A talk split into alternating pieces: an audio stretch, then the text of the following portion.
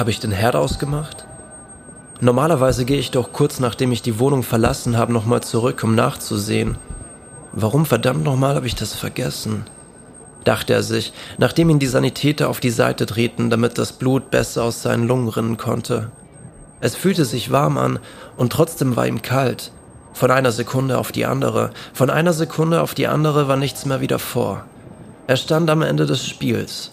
Game over. Schmerzen fühlte er keine mehr. Wie sollte er auch? Sein Körper war völlig zerstört, ein Großteil der Nerven nicht mehr intakt und das restliche Adrenalin in seinem Gehirn erfüllte seinen Zweck. Er hatte noch eine räumliche Wahrnehmung und durch den lauten Tinnitus in beiden Ohren hörte er die dumpfen Schreie der Fahrerin.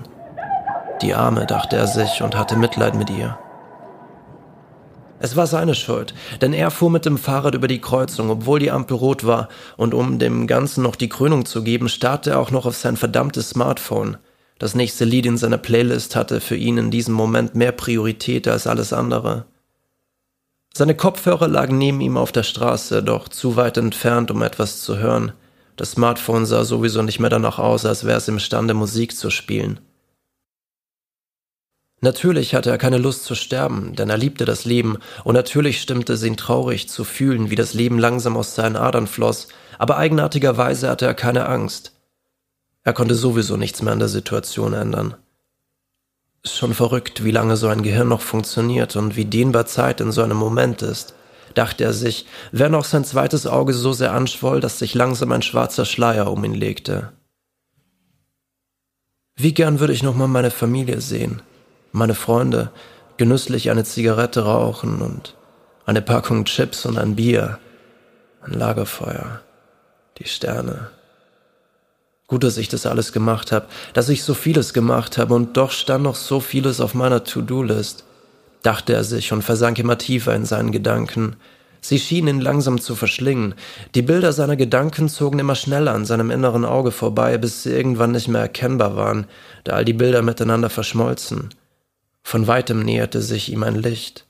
Es war noch schwach, ein Schimmern, was passiert wohl, wenn mein Gehirn keinen Sauerstoff mehr hat? Vielleicht ist es wie Schlafen, also der Tod oder ein Traum. Ich glaube nicht, dass es vorbei ist. Ich glaube, es ist einfach nur etwas anderes. Irgendwie wäre es schade, wenn es vorbei wäre. Plötzlich ein elektrischer Impuls. Die Sanitäter versuchten ihn zu reanimieren.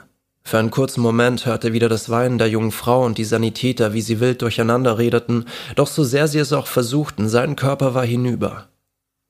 Doch für einen kurzen Moment konnte er wieder annähernd klar denken. Wäre ich hundert Jahre später geboren, hätten sie es vielleicht geschafft, dachte er sich. Und wäre ich hundert Jahre früher geboren, wäre ich mit zwanzig Jahren an einem Blinddarmdurchbruch gestorben. So gesehen kann ich mich eigentlich eh glücklich schätzen. Als er langsam bemerkte, dass seine Gedanken wieder wirrer wurden, bekam er es doch noch mit der Angst zu tun und wandte sich, wie immer in solchen Momenten, an seine ganz persönliche Definition von Gott. Okay, Universum, anscheinend ist es bald vorbei. Wenn es jetzt einfach nur vorbei ist und alles schwarz wird und diese ganze Anstrengung umsonst war, dann fick dich. Und wenn ich in die Hölle komme, weil ich sonntags nie in die Kirche ging, dann auch. Heilige Scheiße. Da ist dieses Licht, von dem immer alle sprachen. Wenn da jetzt Jesus auf einem weißen Schimmel angeritten kommt, dann brech ich weg, dachte er sich und musste zum letzten Mal in Gedanken lachen. Dieses weiße Licht, dieser Tunnel sog ihn regelrecht hinein. Er fühlte wieder etwas, eine Gravitation, welche nach innen und nach außen wirkte. Eine bescheuerte Metapher, aber es fühlte sich an, als wäre er eine Orange, welche man mit bloßen Händen zusammenpresst, um sie danach wieder auseinanderzuziehen. Nein, er verwandelte sich nicht in einen Orangensaft, aber es fühlte sich so an, als würde er langsam aus seinem Körper gleiten. Verdammt, vielleicht hatten diese ganzen verstrahlten Hippies und Gurus doch recht. Diese Erkenntnis war seine letzte. Sein letzter Gedanke als ein denkendes und sich selbst begreifendes Ich. An diesem Punkt ist es eigentlich nicht mal möglich, mit Sprache zu beschreiben, was nach diesem Prozess passierte. Natürlich können wir die Geschichte hier auch einfach enden lassen. Ich nehme mal an, keiner von euch will das. Geschichten haben eigentlich gar kein Ende, nur ein neues Kapitel. Und will euch ein Autor weismachen, dass seine Sage nach vier Büchern endet, so lügt er oder sie euch an. Womöglich haben sie einfach keinen Bock drauf, ein neues Buch zu schreiben, aber ich garantiere euch, dass in ihren Köpfen die Geschichte weiterging. Und genau darum geht es.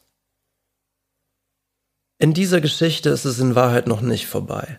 In Wahrheit gibt es keine Wahrheit, denn egal ob fiktiv oder mit einem wahren Kern, jeder kann die Wahrheit selber definieren. In Wahrheit verschwendet das Universum keine Energie. Nein, Fakt ist, das Universum verschwendet keine Energie. Energie kann man nicht zerstören oder erzeugen, man kann sie nur umwandeln.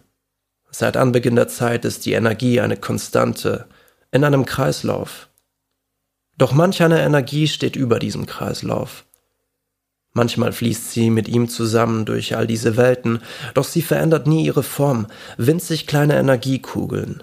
Sie spielen das Spiel nicht mit, du kannst sie weder fangen noch formen. Sie sind, was sie sind, eine kleine Ansammlung an Energie, welche sich aus irgendeinem Grund nicht voneinander losreißen kann, als wäre es ihre Bestimmung, in aller Ewigkeit zu sein, wer sie sind. Sie entscheiden von sich aus, wohin sie gehen, und so schwirren sie quer durch das Universum auf der Suche nach einer neuen Hülle, um ihre Sehnsucht zu stillen. Sie wollen fühlen und sehen, denken und riechen, lieben und hassen, altern und sterben. Dafür brauchen sie das Leben. T. Ant, danke für eure Aufmerksamkeit. Sven ließ das Blatt Papier auf den Boden fallen, öffnete seinen Hosenbund und zog die Hose runter bis zu seinen Knien. Vor ihm saßen die anderen Bewohner der psychiatrischen Anstalt zusammen mit ihren Angehörigen.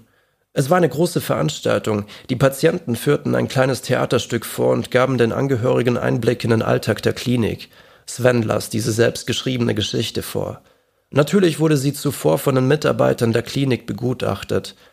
Und da stand er nun, vor dem Publikum, den ganzen Verrückten und ihren Angehörigen, die Hose bei den Knien so, dass alle sein bestes Stück sehen konnten. Sofort stimmten zwei Betreuer zu ihm, zogen ihm die Hose wieder nach oben und begleiteten ihn aus dem Raum. Sven war irgendwann verrückt geworden. Irgendwann hat er angefangen, nackt durch die Straßen zu laufen. Es war für ihn keine Art von Befriedigung, also kein sexueller Hintergrund. Irgendwann hat er einfach den Drang entwickelt, sich zu entblößen. Er konnte nicht mehr sagen, warum. Als er eines Tages nackt bei der Arbeit erschien, gefeuert wurde und anschließend nackt zum Arbeitsamt lief, steckten sie ihn in die Klapse. Er schreibt noch immer, genauso wie früher. Er sitzt nackt in seinem kleinen Zimmer und schreibt. Sven ist glücklich, und manchmal hört man ihn sogar bis auf den Flur über seine eigenen Geschichten lachen.